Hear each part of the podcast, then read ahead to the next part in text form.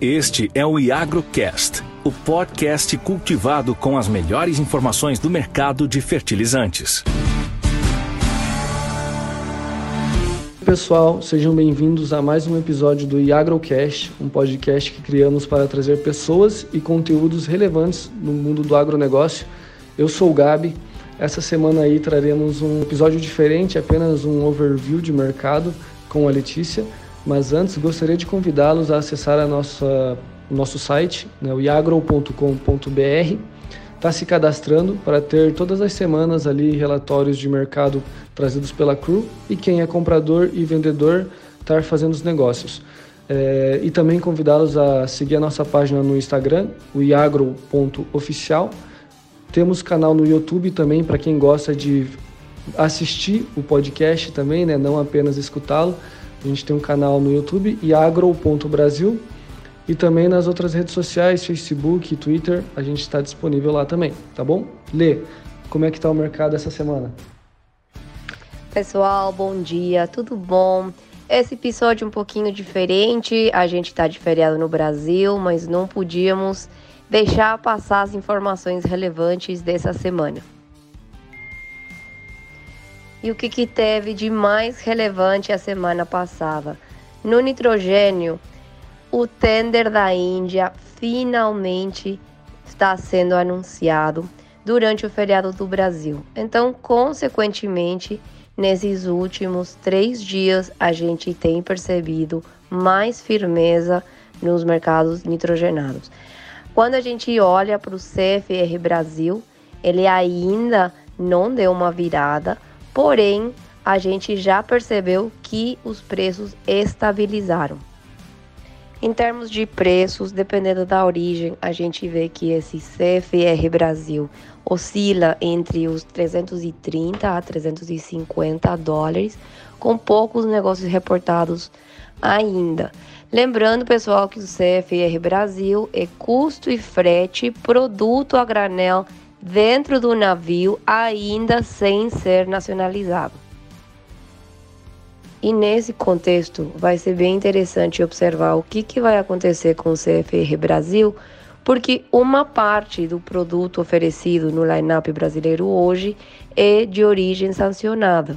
Então, o tender da Índia, provavelmente, dependendo de como fiquem as ofertas de produto não sancionado no Brasil, isso pode dar um espaço para que eh, esse CFR suba efetivamente. A Índia, ela não pode comprar de origens sancionadas. E quais que são as origens sancionadas? Principalmente Irã, Venezuela, que é o que a gente está vendo no line-up. Então, o que, que isso significa? Se os, as outras origens, Catar, Egito, conseguirem colocar mais produto na Índia, isso vai dar um alívio para outros mercados dessas origens sancionadas e isso, consequentemente, vai começar a trazer um pouquinho mais de fortaleza para a ureia. No sulfato, os preços se mantêm estáveis no CFR, lembrando que é um período de entre safra para o mercado de importação de sulfato. Agora, o que a gente tem percebido é bastante interesse do produtor rural em começar a fechar os custos de safrinha. Então, tem bastante cotação de produto para entrega 2024, porém a gente entende que é um risco é, dado o período. Ninguém, raramente um produtor de sulfato consegue dar um backing. Então, quem estiver dando uma cotação para o produtor rural, realmente está assumindo esse risco. Então, vai depender do, do, apetite de risco e de qual que é a condição financeira de cada distribuidora para conseguir acompanhar esses negócios para a safrinha 2024. No fósforo e no potássio, a gente vê os preços relativamente estáveis, mas com liquidez reduzida. Isso é natural em antecipação do feriado de carnaval. Mas aí a diferença é no conforto de cada fornecedor. Então, do lado de fósforo, os preços estão estáveis, a demanda, os fundamentos de demanda em grandes mercados, como no Brasil, Estados Unidos, eles estão fortes. E também alguns custos de produção de fósforo, por exemplo, o amônia, ele tem reduzido. Então isso traz um senso de conforto para quem vende fósforo.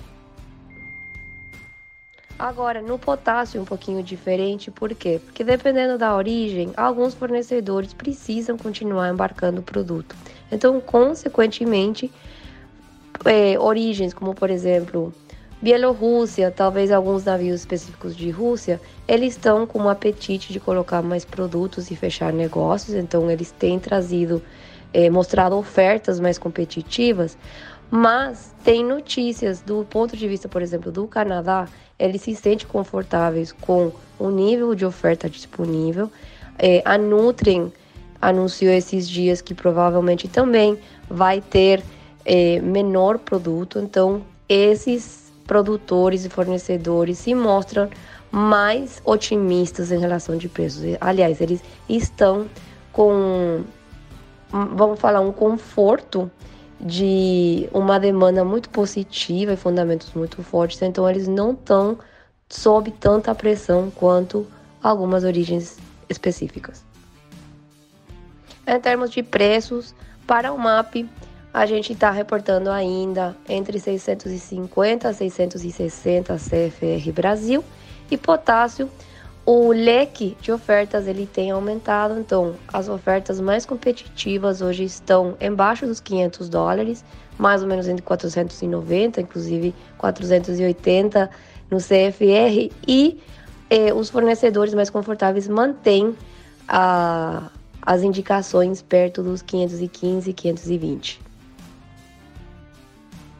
Da nossa parte é isso, pessoal. Aproveitem o feriado de carnaval, bom feriado para vocês. E a gente volta a conversar semana que vem já no pico de atividade.